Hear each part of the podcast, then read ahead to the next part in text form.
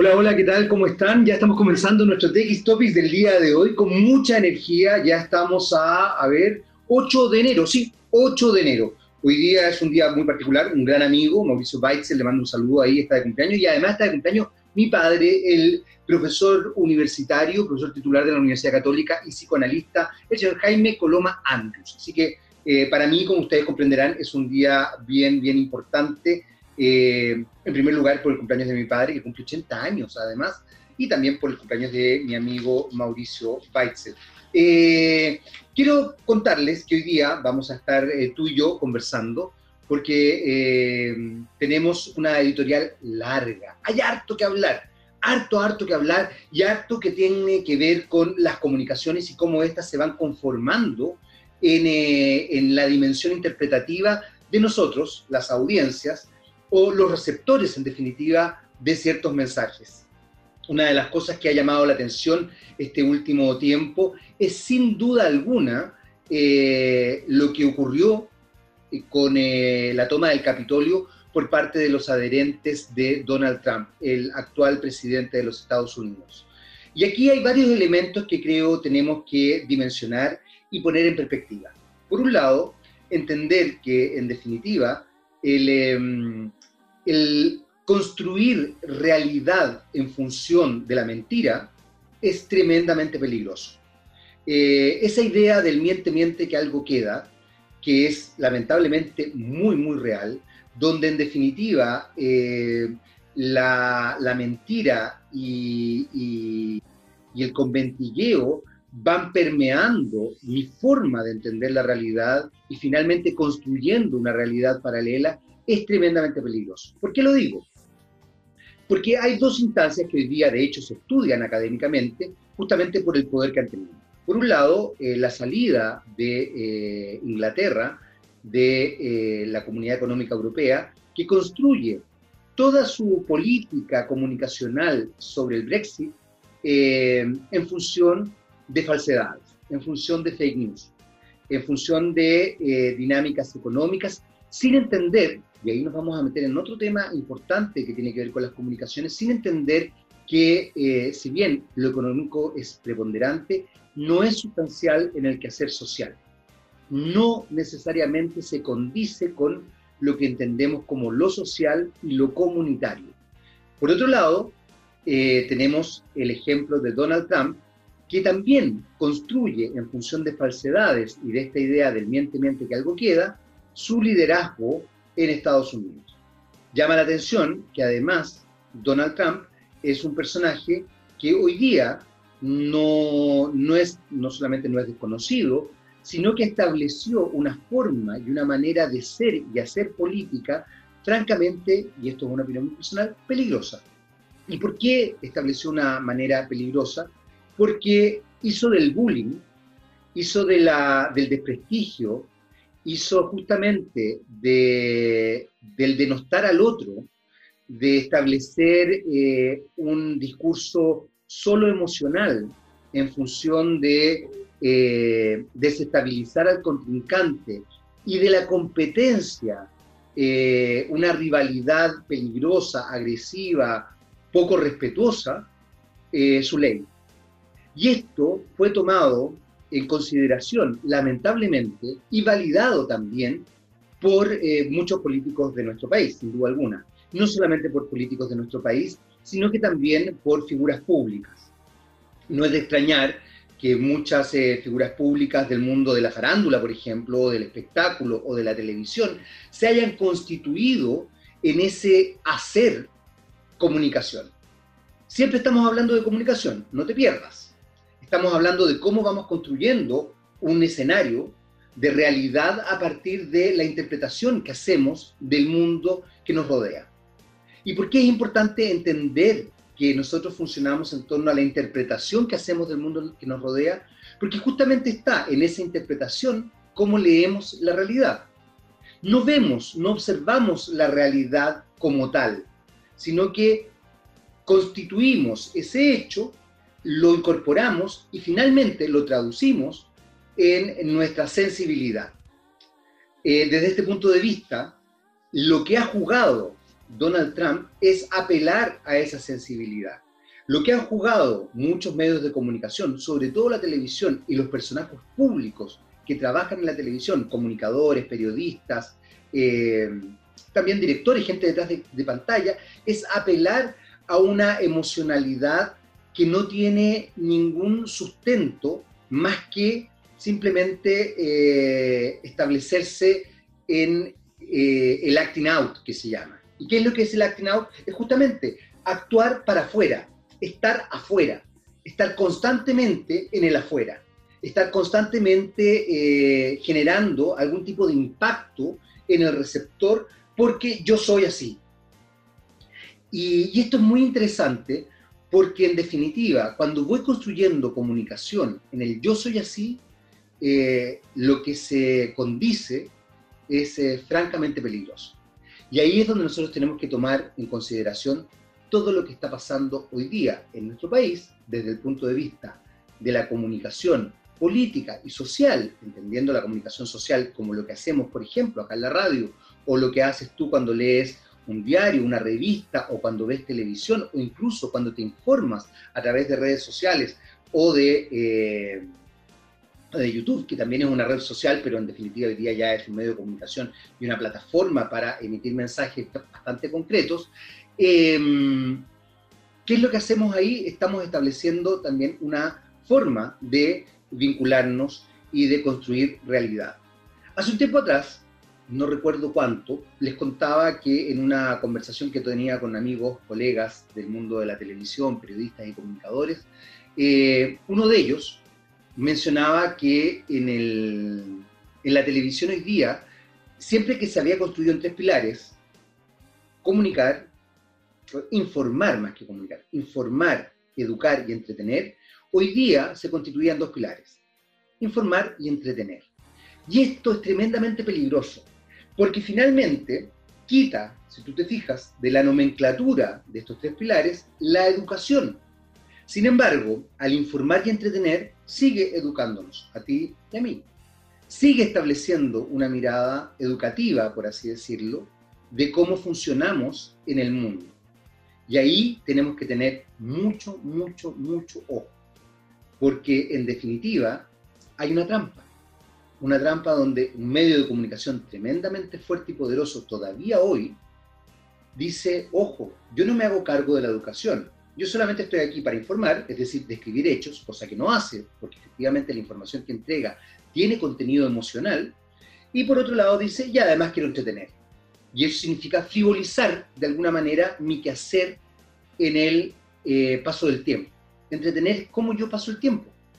Entonces, si yo establezco estas dos miradas, describo hechos, informo, y por otro lado, entretengo, o sea, establezco o hago que el paso del tiempo sea para ti un paso fácil, que el tiempo pase rápidamente, construyo finalmente una audiencia un receptor de mi mensaje, por un lado, poco pensante, sin juicio crítico, pero además campeo, porque justamente, como acabo de decir, construyo. Y como construyo, hago que tú, que yo, que toda la sociedad sí sea educada en esta idea, en esta fantasía que estoy desarrollando. Vamos con nuestra primera canción del día de hoy. Se trata de Anya Garbarek y la canción se llama The Last Trick, el último truco. Vamos y volvemos. Muy bien, ya estamos de vuelta y esa era Anya Garbarek con el último truco, The Last Trick, aquí en TX Topics. Recuerda que estamos en TX Topics por texradio.com. Sí, científicamente rockera. Tratamos ciencia, tecnología y por supuesto dentro de la ciencia, me gusta aclararlo porque a la gente a veces se le olvida que dentro de las ciencias están las ciencias sociales. Y en este programa, en TX Topics, además de siempre tocar solo mujeres, solo mujeres rockeras del pop y del rhythm and blues, también tocamos ciencias sociales. Siempre tratamos de darle esa vuelta que tiene que ver con un ámbito tan importante como es lo social, desde un punto de vista evidentemente vinculado a la ciencia social. El otro día leía un tuit de un psiquiatra y director ejecutivo de la Fundación Procultura. Se trata de Alberto Larraín él está haciendo un trabajo muy interesante para que eh, la ciudad de Lota, una ciudad realmente bella, sea patrimonio de la humanidad. Pero además él tiene un trabajo muy interesante en redes sociales y me imagino que en el ámbito más, más privado o público-privado, eh, que tiene que ver obviamente con su preocupación por el mundo interno. Y él mencionaba algo en este tuit que a mí me llamó la atención profundamente. No me he ido de Trump, por si acaso, ni de todo lo que pasó con la toma del Capitolio ahí de los adherentes de este presidente de Estados Unidos que está pronto a salir, por suerte. Eh, pero eh, quiero, quiero unir ideas. De alguna forma, eh, Alberto Larraín, psiquiatra, plantea que una de las grandes crisis que se van a sumar al COVID-19 es justamente la salud mental. Y fundamentalmente esto tiene, se condice con ciertas instancias donde se ha validado la eh, insanidad mental. Y espero que se entienda bien esto que estoy diciendo. Trump no es una persona saludable mentalmente. Eh, no estoy diciendo que sea loco, no, es un tipo quizás con rasgos bastante perversos probablemente. No, no soy psicólogo, pero por lo que observo, por cómo habla de las mujeres, por ejemplo, de ciertas personas, por cómo denota, por cómo estructura el relato, por su gestualidad, me da la sensación de que es una persona que evidentemente tiene algún tipo de trastorno psíquico, eh, pero que lo hace absolutamente viable en el cotidiano. Y aquí hay un elemento bien importante, porque lo que plantea Alberto Larraín no es menor. La crisis de salud mental que vamos a vivir en los próximos tiempos, sumado a una crisis medioambiental que ya está en ciernes. Ojo, la crisis de salud mental también ya está en ciernes. Lo que pasa es que todavía no hablamos. Y parece ser, a propósito de las comunicaciones, que lo que no se habla no existe. Entonces, finalmente, no estamos hablando, por ejemplo, de medio ambiente, no estamos hablando de salud mental, no tenemos conciencia de la comunicación, muchas veces no sabemos cómo enfrentarnos comunicacionalmente al otro, y esto genera algo tremendamente complejo. Porque de alguna forma, eso que ve la salud mental, que tiene que ver con lo inconsciente, que es algo tan abstracto y tan difícil de entender, tenemos que entender que lo inconsciente es una dimensión dentro de la persona humana, dentro del cuerpo tuyo y mío. Y desde ese punto de vista es absolutamente constitutivo de quién eres. El problema es que lo inconsciente está en juego en toda actividad, no solamente en la actividad eh, onírica, está siempre en juego. Está en juego cuando yo converso con alguien, cuando tú te relacionas con alguien, cuando tú interpretas algo, cuando tú estableces una talla, está en juego siempre. El inconsciente constantemente está en juego y desde ese punto de vista es tremendamente influyente. Entonces, si no tenemos conciencia del inconsciente, difícilmente vamos a poder desarrollar una sociedad más positiva, más empática y más eh, vinculada con el otro. Y aquí es donde entra justamente, y hago el link o el lineamiento con eh, Donald Trump y con lo que pasó en el Capitolio. Eh, Donald Trump lo que hace es negar el inconsciente, pero siempre lo pone en juego, lo pone ahí, en el tapete, lo pone en perspectiva. Siempre el inconsciente está en perspectiva. Y el inconsciente de Donald Trump es, con mucho respeto lo digo, horroroso. No, a mí no me gusta. Eh, pero es un inconsciente que se condice con la sociedad contemporánea, que se condice con cómo hemos ido construyendo esta sociedad y que se condice con cómo nosotros vamos eh, forzando una identidad social que para mi gusto es tremendamente peligrosa. Vamos con eh, nuestra segunda canción del día de hoy. Se trata de Marianne Faithful, porque aquí en TX solo mujeres. It's all over now, baby blue. Vamos y volvemos por TX Topics, eh, perdón, por txradio.com en TX Topics. Muy bien, ya estamos de vuelta y esa era Marianne Faithful con It's all over now, baby blue se terminó todo. Bebé nostálgico. Se terminó todo. Eso es lo que nos dice Marianne Faithful en esta canción. Les hablaba de, eh, de alguna manera, de lo inconsciente como una cosa importante y sustancial. Y aquí hay una, una pugna que se desarrollan y que para mi gusto es tremendamente importante de tomar en consideración. Porque en definitiva lo inconsciente no tiene cabida, a propósito de lo que nos dice el psiquiatra Alberto Larraín de que es la crisis que se viene, no tiene cabida en eh, lo tecnocrático, no tiene cabida en la racionalidad con que hemos tratado de construir nuestra historia. De ahí va justamente esta trampa de los medios de comunicación. Yo informo y entretengo, no educo. Sin embargo, estoy constantemente educando, porque incluso lo inconsciente está puesto en juego en la comunicación constante del medio, en la comunicación constante de quien está en pantalla, o está frente a un micrófono, o escribe un artículo, o desarrolla una columna, y está en, está en juego constantemente también de quien está pensando cómo hacer eso, de quien hace la editorial, de quien construye un lineamiento editorial, etcétera, etcétera. Por ende, te influye a ti como audiencia, me influye a mí como audiencia. Pero el mundo racional desconoce lo inconsciente, no lo observa como algo válido, no puede explicarlo lógicamente porque lo inconsciente es muy complejo, porque está en una dimensión abstracta y es justamente inconsciente, no lo veo.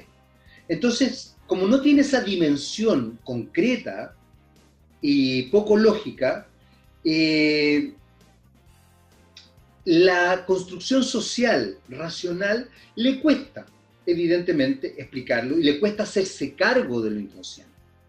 Entonces, todas las crisis de salud mental, el que seamos una sociedad hiperestresada, el que seamos una sociedad que construye identidad en el tener y no en el ser, el que seamos una sociedad poco reflexiva, el que veamos como posibilidad concreta dentro de lo social eh, solo lo económico y no nos vinculemos con lo social, con lo emocional, eh, tiene que ver con que lo inconsciente nos supera.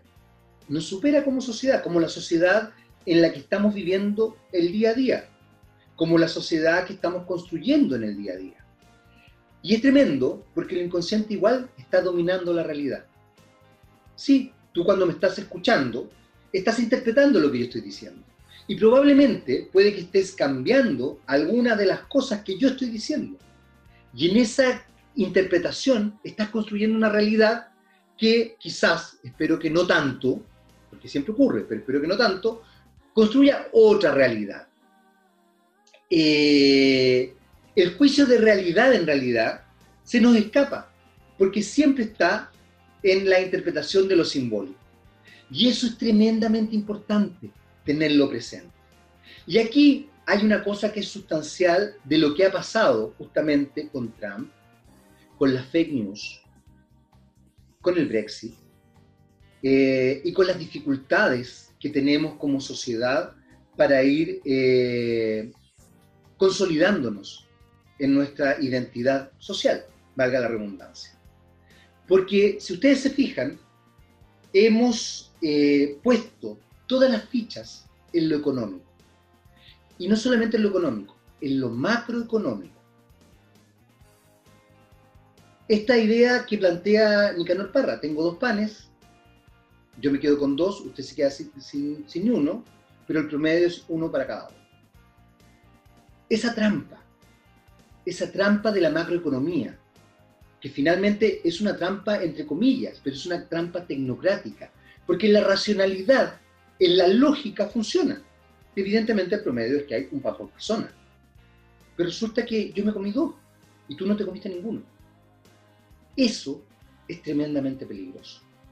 Y eso, esa dimensión, no está puesta en juego en nuestra sociedad en la sociedad contemporánea. Y creo que una de las cosas importantes que tenemos que empezar a desarrollar es justamente ponerla en juego. Vamos a hacer una breve pausa aquí en TX Topics. Recordarte siempre que TX Topics toca solo mujeres. Y vamos con Chloe Howe y Rumors, rumores. Porque finalmente la vida de aquí está construida a propósito de lo que estamos hablando. De rumores. Miente, miente, que algo queda saquemos esa idea de la cabeza. Vamos y volvemos. Muy bien, ahí está Chloe Hall y Rumor. Rumor.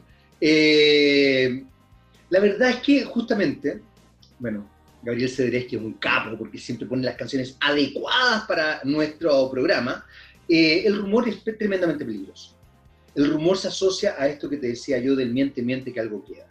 Pero además, si el rumor está establecido en una sociedad que ha tratado de dar explicación racional a todo, y ojo, aquí eh, corro riesgo en realidad en la radio, porque estoy rodeado de científicos que evidentemente están tratando de darle una explicación racional a todo, y que me parece muy válido. Yo de verdad soy un, eh, más allá de que soy un cientista social, eh, soy un validador absoluto de la ciencia, y creo que efectivamente la ciencia es muy importante.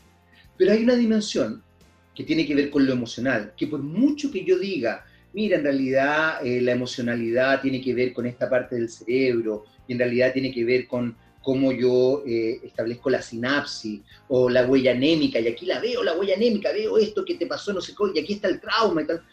Por mucho que yo entienda eso, la emocionalidad tiene que ver con las emociones. Y la emocionalidad y las emociones cuesta discutirlas, cuesta establecerlas. Y ahí la comunicación es sustancial, ahí la palabra es sustancial, ahí la posibilidad de hablar es sustancial. Ahí yo puedo construir realidad en el hacer concretamente. Y aquí es donde yo creo que tengo que tener la posibilidad real de entender cómo se va constituyendo nuestra historia, nuestra historia contemporánea. Si tú te fijas, nosotros durante los 80 fuimos constituyendo, a partir también de los medios de comunicación, una sociedad bastante bulera el programa más exitoso que había en nuestro país era Sábado Gigantes. Y su líder, por lo menos su líder eh, obvio en pantalla, era Don Francisco, Mario Kreutzberger, Don Francisco. Y él construía su relato social en función de la burla del otro. ¿Y a usted quién lo mandó? A ver, diga Evercrisp. A ver, repítalo, porque lo dice mal la persona. Eh, ¿Y quién le dijo que se parece a tal persona? El chacal de la trompeta, etcétera, etcétera, etcétera. Fue constituyendo justamente eso que te decía hace un rato, la competencia entendida como rivalidad negativa, como rivalidad de poner el pie encima del otro, como destruir al otro, humillar al otro, y ojalá decirle, ja, ja, ja, ja, te gané. Eh, hay instancias que son competitivas sin duda alguna, las deportivas. Eh, si yo estoy en un concurso, por supuesto, también estoy compitiendo. Pero esa idea de denostar y descalificar al otro se fue construyendo de manera muy, muy inteligente durante la dictadura cívico-militar de nuestro país. Los noventas tuvo un aire distinto, pero también a finales de los 90 fundamentalmente en el 2000, se enraiza una, un área periodística que es la farándula, de la cual no voy a renegar bajo ningún punto de vista, yo trabajé años en programas de farándula, eh, pero que finalmente establece y disemina su forma de hacer eh, periodismo, porque el periodista de farándula ha existido siempre, la revista Ritmo en los años 60 hablaba de los romances de Gloria Benavide, de Luis Dimas, del Pollo Fuente y de las artistas de la época, para que hablar de la ECRAN, y antes, antes, antes también en Estados Unidos y en Chile, etcétera, etcétera, etcétera. La farándula existió siempre. Entonces esa gente que dice, no, es que la farándula no, existió siempre. Eh, pero lo que no existía era una sociedad farandulizada. Y es muy loco porque cuando tú pones solamente el foco en lo económico, como lo concreto, como el hecho, y te olvidas de la otra parte, eh, es muy fácil que una sociedad se farandulice, porque se superficializa. Yo solamente soy válido en el tener y no en el hacer, menos en el ser. Yo solamente hago para tener, no hago para ayudar, no hago para crecer, no hago, a menos que ese crecimiento sea económico ojo con cómo hemos ido construyendo sociedad. Ojo con lo que nos plantea Alberto Larraín, de la crisis eh, emocional o la crisis de salud mental que se viene. Ojo, porque esa crisis no se viene, ya está. Ojo también con el medio ambiente, que aunque tú no lo creas, va a permear evidentemente la salud mental. ¿Qué pasa si vivo sin agua? ¿Qué pasa si vivo encerrado? ¿Qué pasa si estoy constantemente con un calor sofocante? Las sociedades se van constituyendo en función también de lo medioambiental. Y la emocionalidad, sin duda alguna, también se constituye en función de lo medioambiental. Eh, ya llegamos al fin del programa. La verdad es que siempre es un placer acompañarlos a ustedes. Nos escuchamos, por supuesto, el lunes, ya lunes 11 de enero. ¿Cómo pasa el tiempo en este país y en este mundo, en este planeta? ¡Corre! Eh, en otro TX Topics, aquí en txradio.com. Los dejo, por supuesto, a continuación con nuestro querido rockstar, tipo brillante, maravilloso, seductor, inteligente, no hay palabra. Además, ocupa estos sombreros vaqueros, abrigo de piel blanco, bling bling. Me dijeron que se quería poner un diente de oro. Sí, el científico y comunicador de la ciencia Gabriel León en Rockstar. A continuación, nosotros nos despedimos y nos escuchamos el lunes en otro TX Topics por txradio.com. Chao, chao. Yo los dejo, por supuesto, antes de irme, con Lana del Rey y Summertime chao.